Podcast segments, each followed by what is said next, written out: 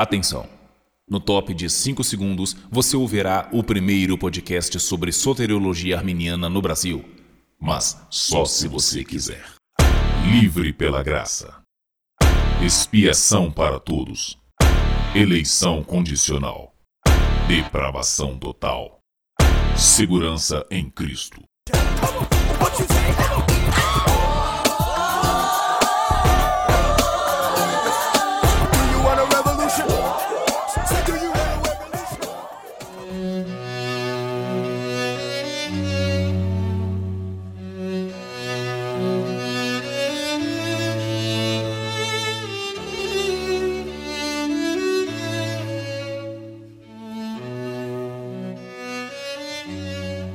O artigo 3 da remonstrância afirma que o homem não possui por si mesmo graça salvadora, nem as obras de sua própria vontade, de modo que, em seu estado de apostasia e pecado para si mesmo e por si mesmo, não pode pensar nada que seja bom, nada a saber que seja verdadeiramente bom, tal como a fé que salva antes de qualquer outra coisa.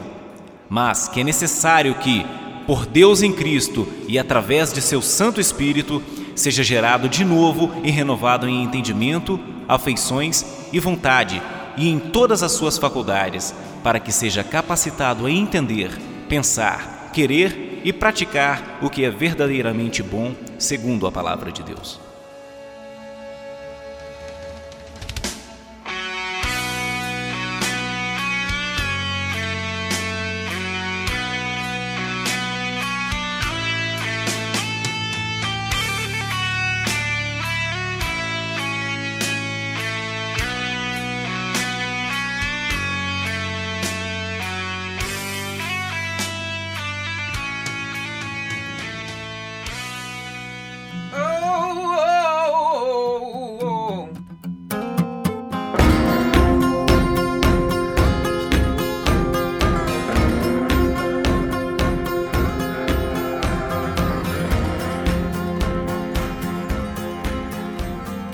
Graça, paz e liberdade a você, querido ouvinte do caçulinha dos podcasts cristãos, o Livrecast.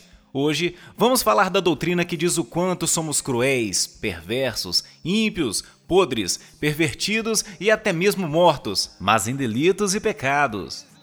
Falaremos da depravação total. E para elucidar sobre o tema, está aqui comigo o pastor Flávio Henrique, grande conhecedor do tema proposto e autor do livro a lei como revelação de Deus.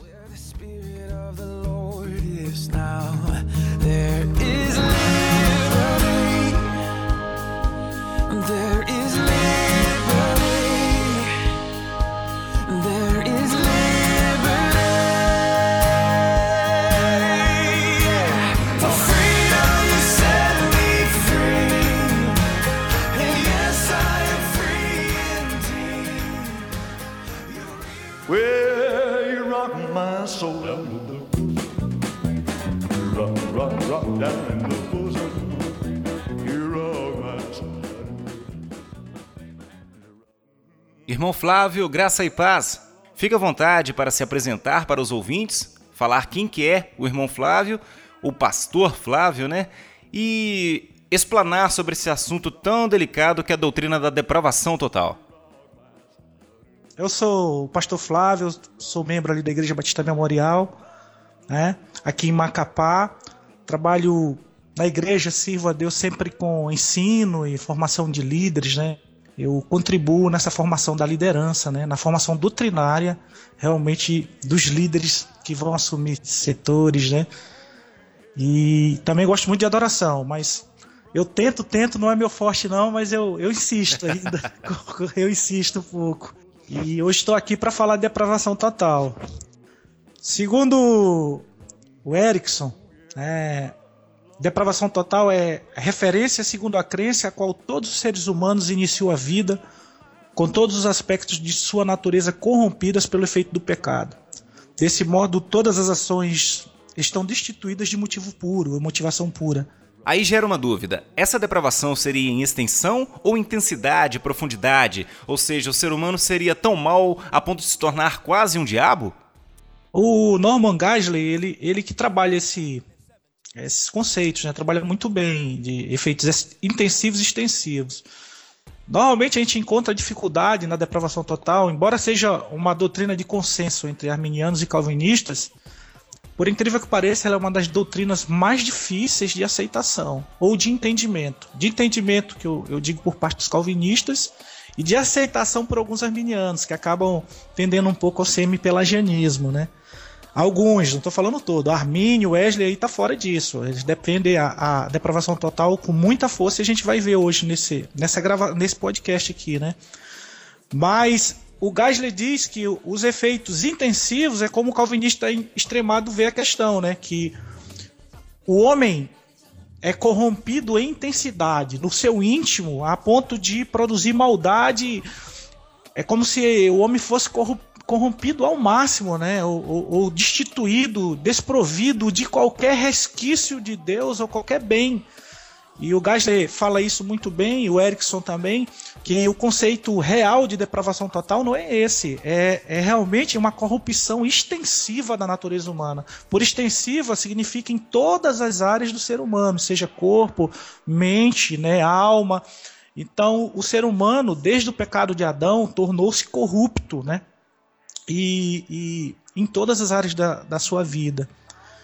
Calvino diz assim: as escrituras atestam que o homem é escravo do pecado, o que significa que seu espírito é tão estranho à justiça de Deus que não concebe, deseja nem empreende coisa alguma senão má, perversa, iníqua e impura, pois o coração, completamente cheio do veneno do pecado, não pode produzir senão frutos do pecado.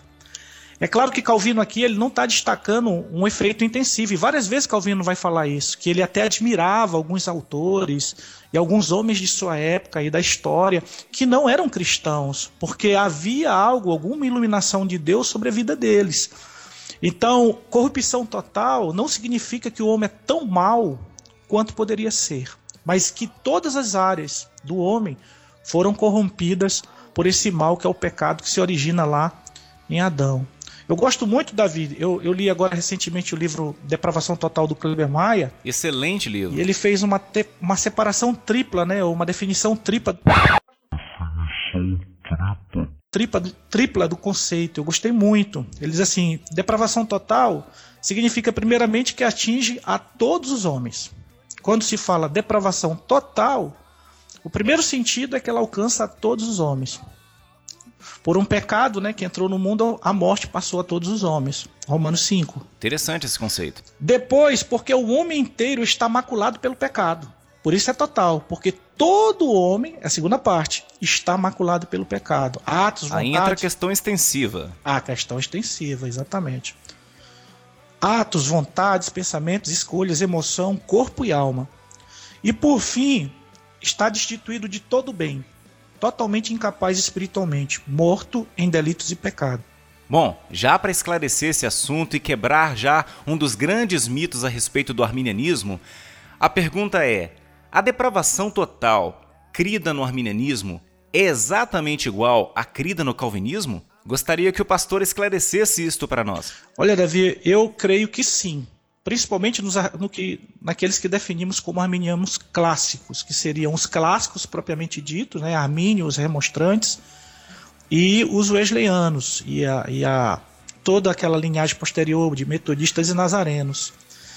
E é uma constante, né, e não há como negar essa doutrina, né, porque a gente fala assim, não, os teólogos defendem a depravação total, mas a gente tem teve ao longo da história pessoas que resistiram, Pelágio, Cassiano, e mesmo grandes autores como C.S. Lewis não se renderam a essa doutrina totalmente, né? Acabaram formando conceitos não propriamente pelagianos, mas divergentes da, da doutrina de depravação total.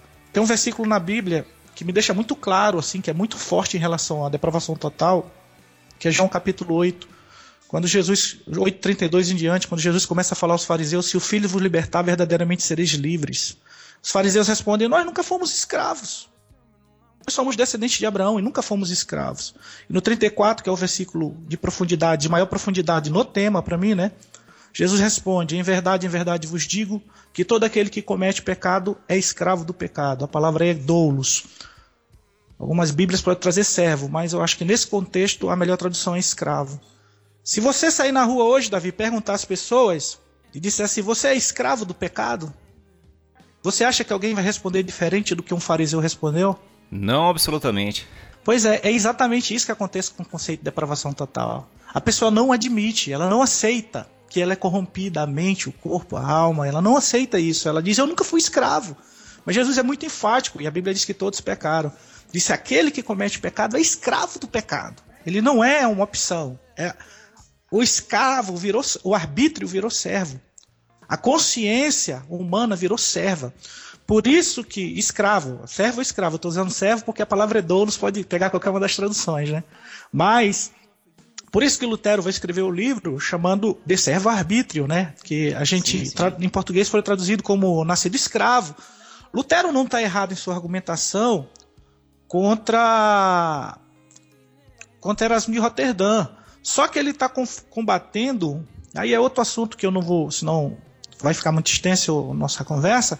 Mas ele está combatendo o que a gente chama de espantalho, né? Que todos conhecem, um espantalho semi-pelagiano ou um livre-arbítrio que não existe, uma liberdade que ninguém tem, já né? estamos acostumados. É, a gente já está muito acostumado, né? então a gente tem a gente tem muitos outros versículos, como Romanos 3, né, que diz não há nenhum justo, nenhum sequer, versículo 10, 3:23, porque todos pecaram, destituídos estão da glória de Deus. Vou focar agora em Armínio e Calvino, não no arminianismo e no calvinismo. É, Armínio e Calvino, eles tinham a mesma ideia de depravação total? Não, Armínio era mais profundo no conceito. olha, olha, olha, hein? É, não, com certeza. Quem leu Armínio ou Wesley não tem, não tem doutrina da depravação com maior ênfase do que esses dois autores. Armínio diz que nenhum bem, nada, nem sequer pensar, desejar sem o auxílio da graça. Aí ele cita Agostinho dizendo: sem mim nada podeis fazer. E que esse nada tem um sentido absoluto, que você posso fazer alguma coisa, posso fazer pequenas coisas, posso fazer poucas coisas. Não, é sem mim nada nada podeis fazer. E Armínio firmava esse conceito. E eu, eu queria até ler, e aí ele, ele ficou muito triste na sua vida, né? Porque as pessoas estavam sempre atacando ele com relação a, a, a, a, essa, a esse suposto pelagianismo sem pelagianismo. E tem um texto no, no volume 2, né? No volume 1 um já tem uns textos bem conhecidos aí dos ouvintes que, que vão ouvir aí essa gravação que são aqueles textos que diz, que diz no volume 1, ele diz: Nesse estado, o livre-arbítrio do homem para o que é bom não somente está ferido, aleijado, enfermo, distorcido, enfraquecido, ele também está aprisionado, destruído e perdido. E seus poderes não estão somente delimitados e são inúteis, a menos que seja assistido pela graça, mas está totalmente privado de poder, exceto aqueles poderes dados pela graça de vida. Como disse, sem mim nada podeis fazer, no, no, nada podeis fazer. A respeito da graça e do livre-arbítrio, é isto que eu ensino. A respeito das escrituras e do consenso ortodoxo. O livre-arbítrio é incapaz de iniciar ou aperfeiçoar qualquer bem verdadeiro espiritual sem a graça para que eu não possa ser considerado como pelágio, como de usando de mentiras a respeito da graça. Quero dizer com isto aquilo que é a graça de Cristo e que diz respeito à regeneração. Portanto, afirmo que esta graça é simples e absolutamente necessária para o esclarecimento da mente, a devida ordenação dos interesses e sentimentos e a inclinação da vontade para o que é bom. É esta graça que opera na mente, nos sentimentos e na vontade, que infunde na mente os bons pensamentos né? E os inspira. Ele conclui dizendo esse texto, né? Que é um pouco mais, mais longo. Aí no finalzinho ele diz assim: porque eu não percebo com que com que justiça posso ser caluniado a esse respeito, já que expus esses sentimentos com suficiente clareza nas teses sobre o livre-arbítrio que foram debatidas e publicadas na universidade. Ou seja, ele estava dizendo: eu já falei isso aqui para vocês uma dezena de vezes. Era o que Armin estava dizendo aqui no volume 2. Eu não sei como vocês podem me caluniar me acusando de pelagianismo sem pelagianismo. Só que essa acusação não parou, né? Até hoje ela persiste, Davi. Bom, já falamos de Calvino, já falamos de Armínio, falamos de Lutero, mas não podemos deixar de falar um pouco da opinião dos remonstrantes a respeito da depravação total. Os remonstrantes que são os, os sucessores diretos ali de Armínio, né, do ensinamento da doutrina arminiana. Te peguei de surpresa ou o pastor trouxe algo para nós a respeito? O artigo 4 diz assim: que esta graça de Deus é o começo, a continuação e o fim de todo bem, de modo que nem mesmo o homem regenerado pode pensar, querer ou praticar qualquer bem, nem resistir a qualquer tentação para o mal sem a graça precedente ou preveniente que desperta, assiste e coopera. Quando eu li esse artigo 4 a primeira vez, essa aqui é a Confissão Remonstrante de 1610, eu até achei que essa frase era de Armínio, porque é praticamente cópia das declarações de Armínio. Depois vem Episcópios, que é o sucessor de Armínio. Assim como Teodoro de Beza foi o sucessor de, de, de Calvino, Simon Episcópios foi o sucessor de Armínio. Ele diz assim: o homem não tem fé salvadora de si mesmo. Ele nasce de novo, ele, nem ele nasce de novo ou se converte pelo seu próprio poder de livre-arbítrio. Se estando no, no, no, estado de pecado, ele não pode pensar, muito menos querer ou fazer qualquer bem que seja de fato salvificamente bom a partir de si mesmo. Mas é necessário que ele seja regenerado e totalmente renovado por Deus em Cristo, pela palavra do Evangelho e pela virtude do Espírito Santo. Então, é uma falsa acusação. É bom frisar que esta regeneração não tem a mesma conotação. Não tem a mesma da regeneração calvinista, anteceder a fé, o carro adiante dos bois, né? Exatamente. Essa regeneração aqui tem mais a ideia de iluminação, né? Aquele primeiro entendimento acerca das coisas espirituais que é dada pelo próprio Deus, que vai gerar o arrependimento, né? E posteriormente a fé. Mas tu quer saber de Wesley, não é isso? Sim, sim. Quero saber sobre alguma citação de Wesley, o entendimento de Wesley sobre a depravação total.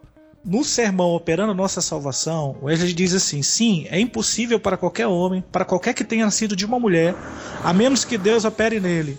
Vendo que todos os homens são por natureza não apenas doentes, mas implacáveis em transgredir e pecar. Não é possível para eles fazer alguma coisa boa, até que Deus os levante entre os mortos. Foi impossível para Lázaro continuar em frente, até que o Senhor tivesse dado a ele a vida.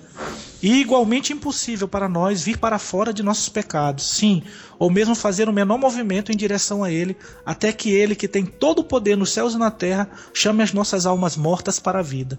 Por esse texto aí a gente vê, né? É impossível, não tem como, não há como fazer. Ele, aí ele compara com a morte, com o Necros, né? Com Lázaro. Lázaro estava morto, era impossível para Lázaro sair lá de é dentro. É interessante essa depravação, desculpa ter interrompido, irmão, essa citação de Wesley, porque para Wesley a ação da graça preveniente acontecia num momento diferente no homem, diferente do que cria Armínio.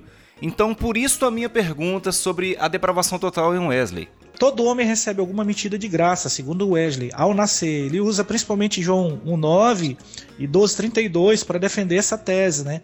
Que a graça de Deus vem sobre todo homem. Os calvinistas aí aproveitam isso para fazer uma acusação injusta contra Wesley, dizer que Wesley defende uma graça ingênita uma para dizer que essa graça ou esse poder está no próprio homem. Wesley nunca disse isso. Ele diz sim que a graça de Deus está agindo sobre todos os homens. Nisso ele cria fervorosamente. Tem outro texto aqui de Wesley muito bom no Sermão do Monte. Ele diz assim: O coração está exposto quando a graça preveniente age, age sobre o homem. O coração do homem está exposto. Ele vê que é de todo o pecado, sabe que é enganoso acima de todas as coisas e desesperadamente perverso. Tem consciência que seu coração é totalmente corrupto e abominável, mais do que as palavras poderiam expressar. Sabe que bem algum habita nele, só a injustiça e impiedade. Cada ideia, cada sentimento, cada pensamento é apenas maligno continuamente. Ele continua esse texto dizendo: Isso é o livre-arbítrio, só é livre para invejar, para beber iniquidade, é livre para afastar mais e mais e mais do Deus vivo e para fazê-lo apesar do espírito da graça. Ou seja, Wesley diz que o livre-arbítrio é livre para cometer pecado, né? Mas se Deus não agir na vida da pessoa, a pessoa não vai ser transformada. Então, Davi, para concluir aí o pensamento, e aí a gente poderia citar muitos outros armenianos, já tinha até colocado aqui Richard Watson, o Pope, Thomas Summers, John Fletcher, mas eu sei que o tempo é curto, né? Embora seja uma doutrina comum entre calvinistas e arminianos, os calvinistas erram no conceito, atraindo um conceito intensivo, e os arminianos, às vezes, alguns, alguns também, não são todos calvinistas e também não são todos arminianos. Erram alguns arminianos inclinando-se a um semi-pelagianismo, resistindo um pouco à doutrina da depravação. Diz, não, da total incapacidade, não aceitando a incapacidade. Posso dar como exemplo o Dave Hunt, o, o próprio C.C. Lewis, que eu já citei, e outros que resistem um pouco à doutrina, né? E, Parece na que verdade, é uma concepção mim... de que a, a graça preveniente ela acontece na cruz, né? É, é, é um conceito até que o, o, o Jack Cottrell agora ressuscitou, chamando de, de graça geral, né? Que Deus restaurou ali na cruz, abriu uma porta, né? Então, como se ali já tivesse regenerado todo mundo, de certo modo, é, iluminado todo mundo, regenerado não, iluminado é melhor, iluminado a todos de maneira que o pecado original já foi anulado naquele dia na cruz. E, e, o Cottrell chama isso de graça geral, né? Eu particularmente não discordo dessas ideias, mas não é esse o ponto. O ponto hoje para mim mesmo é firmar esse conceito de depravação total, primeiro demonstrando que ele é um conceito arminiano e que Wesley e Arminio defendiam com muita propriedade, muita garra mesmo esse, esse conceito e frisando que estes são conceitos particulares, no caso aí de Jack Cottrell, Norman Geisler. É, é, são, são arminianos, e nós consideramos arminianos, mas que têm uma, uma perspectiva acerca deste conceito em particular um pouco diferente de Wesley e Arminio, né? Mas eles também não negam ou atribuem ao homem o bem. Entenda só, quando ele fala graça geral, ele está trazendo o um novo conceito lá da graça, da ação da graça, mas ele não está atribuindo ao homem um poder de salvar a si mesmo. Ou seja, de forma alguma o homem tem a capacidade de salvar a si mesmo, ou seja, alcançar a salvação sem um auxílio preveniente de Deus, do Espírito Santo. Exatamente. E nem mesmo esses que não, não coadunam aí do conceito originário vão defender essa ideia. Mesmo não defendendo a depravação total nos termos de Armínio e Wesley, eles não defendem o pelagianismo, ainda estão muito longe de ser pelagiano ou semi-pelagiano. Está mais do que provado aqui, através de textos, textos tirados das obras de Armínio, de Wesley, dos remonstrantes, da opinião dos remonstrantes, que tudo que se diz a respeito da depravação total, da autossalvação, do livre-arbítrio, da não necessidade da regeneração no arminianismo não passa de mito ou espantalho criado ou por desconhecimento ou por desonestidade da parte de muitas pessoas. Por aí a gente vê que não passa de falsa acusação dizer que o Wesley, em algum momento, tem uma, tem uma hora que o Wesley fala assim: Eu não sei porquê, doutor E, eu não sei quem é o doutor E, só tá doutor E na carta, né? Você insiste comigo em dizer que eu nego essa incapacidade humana, que o homem não pode fazer nada sozinho, né? A não ser pelo simples desejo de contender. É o que ele diz. Porque é sabido que eu e o senhor Fletcher, que é John Fletcher, defendemos que o homem nada pode fazer a não ser pela graça. Todos sabem disso. Mas às vezes parece que é um desejo de contender e levantar-se falsas acusações contra nós. Bom, como vocês podem ver, isso não começou agora em algumas páginas do Facebook. Para mim, Davi, a, a depravação total é uma doutrina cristalina nas escrituras. E eu não vejo como uma pessoa, como alguém possa ainda negar, né, desse conceito. Aquele texto que eu falei de João, de João 8, é muito claro isso, né? Ele disse: se o filho vos libertar, se o homem não fosse escravo, não precisaria de libertação. Mas o homem é escravo, por isso precisa de libertação. Se Jesus diz, se você perguntar a qualquer pessoa se é escravo, ele vai dizer que não. A mesma, a mesma resposta do fariseu: eu nunca fui escravo. Mas Jesus disse: olha, aquele que comete pecado é escravo do pecado. Tudo que Paulo fez para separar fé de obras, né? O calvinista diz que quando o arminiano defende a presciência da fé de Deus, que a fé é uma obra, ou seja, ele destrói todo o serviço de Paulo que Paulo fez para separar a fé de obras, né? Porque a salvação é pela fé e não pelas obras. Aí o calvinista vira e diz: não, a fé é uma obra. Então fica complicado, né? Só uma criticazinha aos nossos irmãos. Bom, vamos ter que encerrar aqui esse livrocast, ainda mais depois dessa alfinetada do pastor Flávio aos nossos irmãos predestinados e gostaria que o pastor Flávio desse as suas últimas considerações, bênção e despedisse dos nossos queridos ouvintes. Olha, primeiramente eu quero agradecer o convite, Davi. Louvo a Deus por essa oportunidade aí de estar falando da depravação total, que realmente possa esclarecer as dúvidas aí dos nossos amados irmãos e que a gente possa mergulhar mesmo cada vez mais nas doutrinas e compreender o estado de corrupção da natureza, para que assim possamos desfrutar e entender quão maravilhosa é a graça de Deus para nós. Mando um abraço aí para todos os nossos ouvintes, irmãos arminianos aí de todo o Brasil e que a graça do nosso Senhor Jesus seja com todos. Amém. Amém. Espero que os nossos irmãos tenham gostado desse Livrecast. É certo que teremos outras participações do nosso queridíssimo pastor Flávio e que a graça do Senhor seja com todos. Fiquem com Deus.